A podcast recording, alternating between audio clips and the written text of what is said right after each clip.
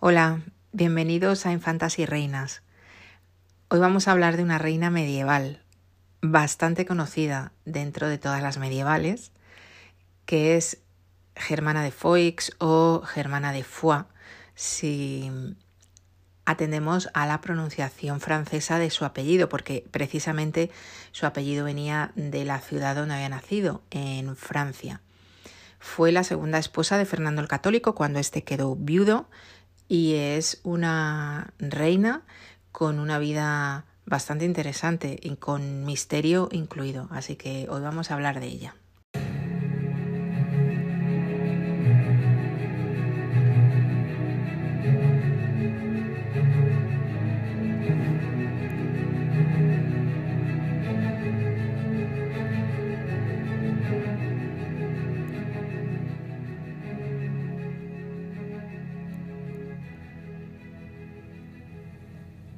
De Germana decimos que fue reina porque en efecto lo fue, fue reina consorte de Aragón durante el tiempo que estuvo casada con Fernando el Católico.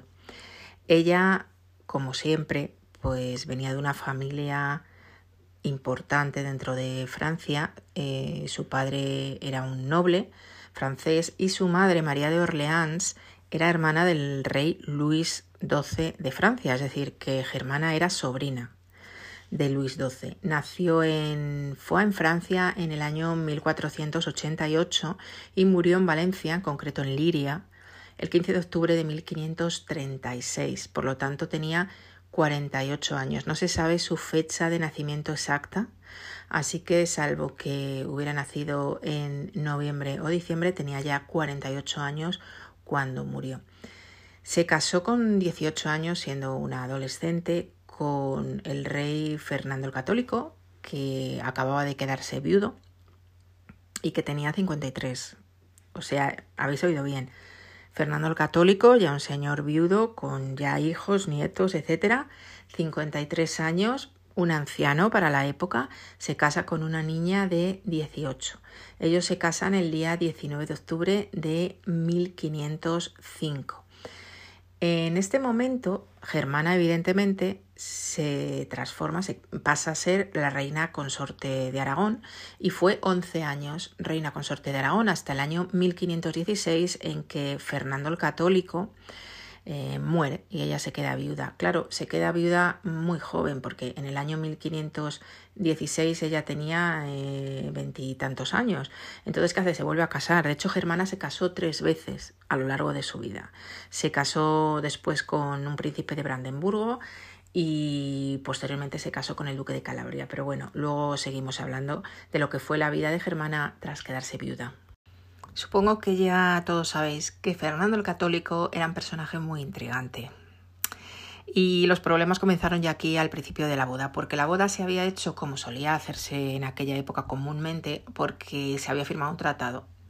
Se firmó un tratado de paz entre el tío de Germana, que ya hemos dicho que era el rey Luis XII de Francia, y Fernando el Católico. Y entonces, en base a ese tratado, estaba por medio la boda entre los dos y además el rey de Francia dijo, bueno, ya que se casa mi sobrina, pues le voy a dar los derechos de sucesión de Nápoles y otros tema, otros privilegios, otros derechos que le dio con esta con esta boda, ¿no?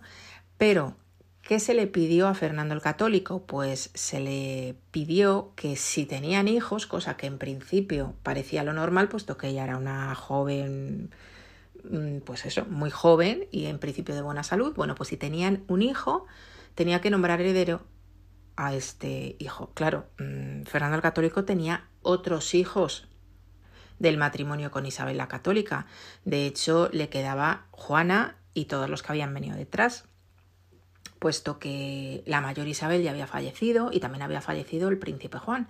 Os recuerdo que el príncipe Juan, con su muerte muy joven, fue el que dinamitó toda la política matrimonial de los reyes católicos y lo que ellos habían pensado hacer para el futuro suyo y de sus descendientes. Entonces, a partir de ahí, la sucesión de los reinos fue pasando a sus hijos, luego pasó a Isabel, Isabel también murió, murió el hijo del parto en el que murió Isabel, y finalmente recayó en Juana. Entonces, ¿qué pasa? Que cuando Fernando el Católico se casa con esta germana de Foix y mm, supuestamente llegan los rumores de que él había cedido a que si tenían un hijo fuera el heredero, claro, la nobleza aquí en Castilla montó en cólera, porque consideraron que el reino de Aragón, que era de Fernando el Católico, tenía que recaer en su hija Juana y no en un posible heredero que pudiera tener con Germana.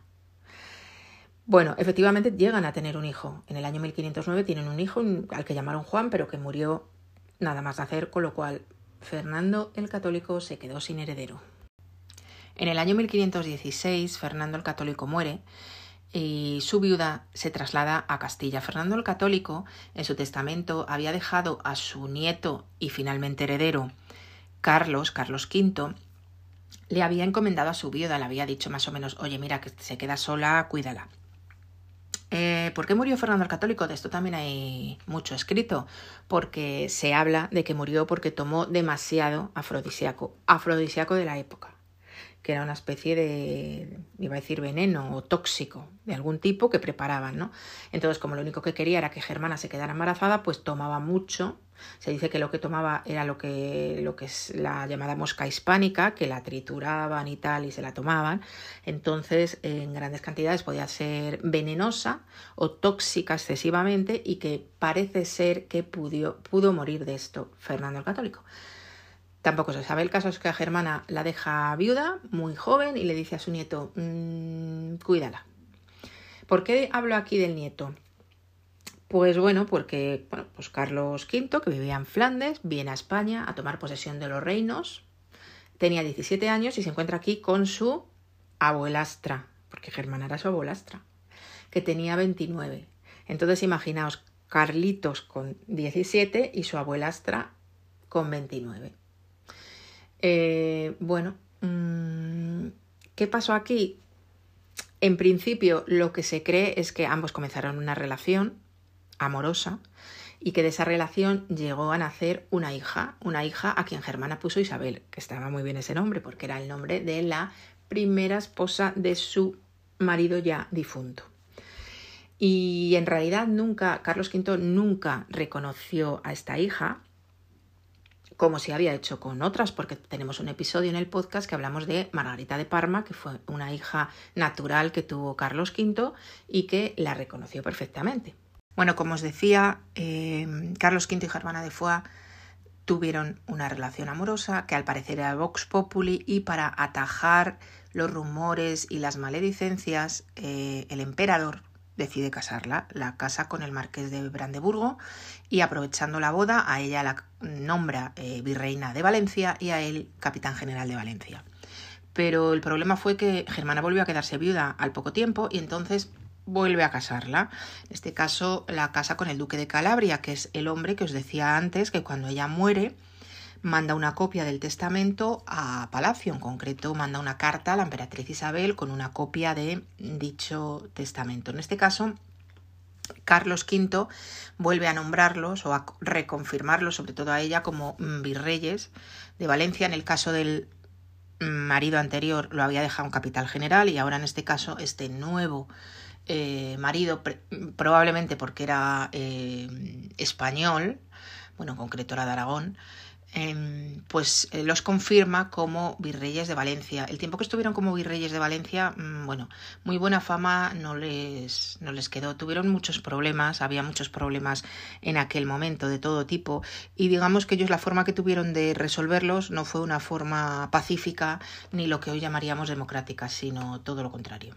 Las sospechas de que Germana hubiera podido tener una hija llamada Isabel viene porque cuando ella muere en su testamento le lega un collar bastante valioso a la que ella llama eh, Isabel, infanta de Castilla, hija de su majestad el emperador.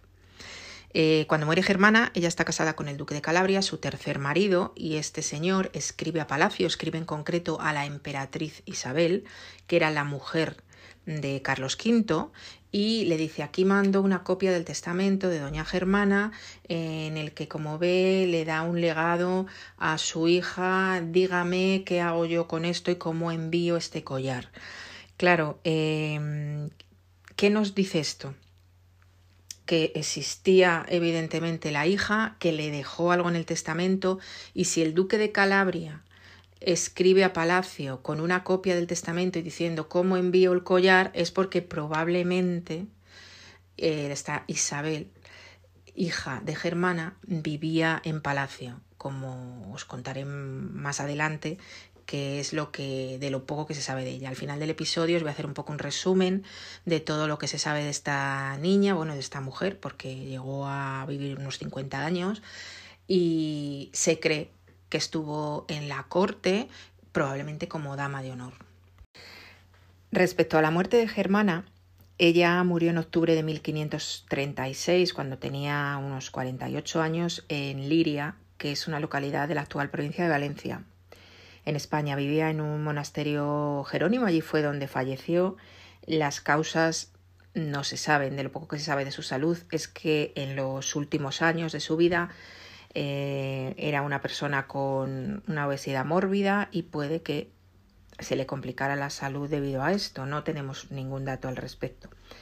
En un principio la enterraron allí, en el monasterio, pero posteriormente su marido y viudo, el duque de Calabria, cumplió las últimas voluntades. Estas últimas voluntades eran un testamento conjunto que habían hecho los dos, puesto que no tenían hijos, según el cual eh, su patrimonio lo donaban a esa orden jerónima que había acogido en los últimos momentos de su vida a, a Germana. Y en cumplimiento de esto, pues el duque de Calabria mandó fundar un monasterio que se llamó el Monasterio San Miguel de los Reyes, donde trasladó los restos de Germana. Además, este duque, que volvió a casarse posteriormente, pidió ser enterrado con su primera mujer y está allí con ella, además de otras dos personas de su familia que son, se cree, dos hermanas de, de este señor. Hace muy poco hubo una intervención con radar en este monasterio por tema de unas obras que estaban haciendo y sí que encontraron los restos, no exactamente en el mausoleo donde se suponía, sino un poco más abajo, pero bueno, se encontraron allí restos humanos, no se hizo más intervención al respecto, pero se supone que son evidentemente los de Germana y su marido y las dos hermanas del Luque.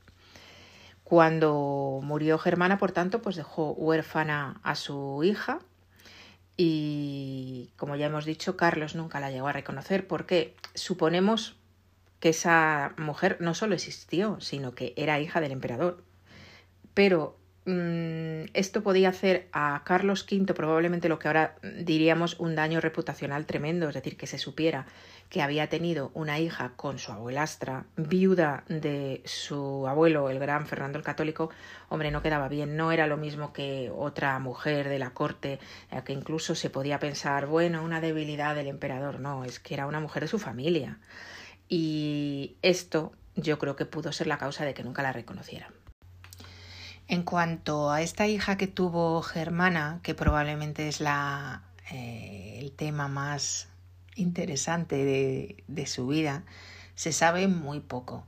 Se cree que debió nacer en torno al año 1518, puesto que en el año 1519 Carlos V la casa con el marqués de Brandenburgo, entonces entendemos que mm, pudo nacer en esas fechas y además se cree que murió mm, hacia el año 1565 en Francia, pero tampoco se sabe exactamente. De niña estuvo en un convento con otras hijas naturales de Fernando el Católico, que tuvo varias, tuvo varios hijos fuera de sus matrimonios estuvo allí criándose y se cree que probablemente después pasó a vivir en la corte, probablemente como dama de compañía.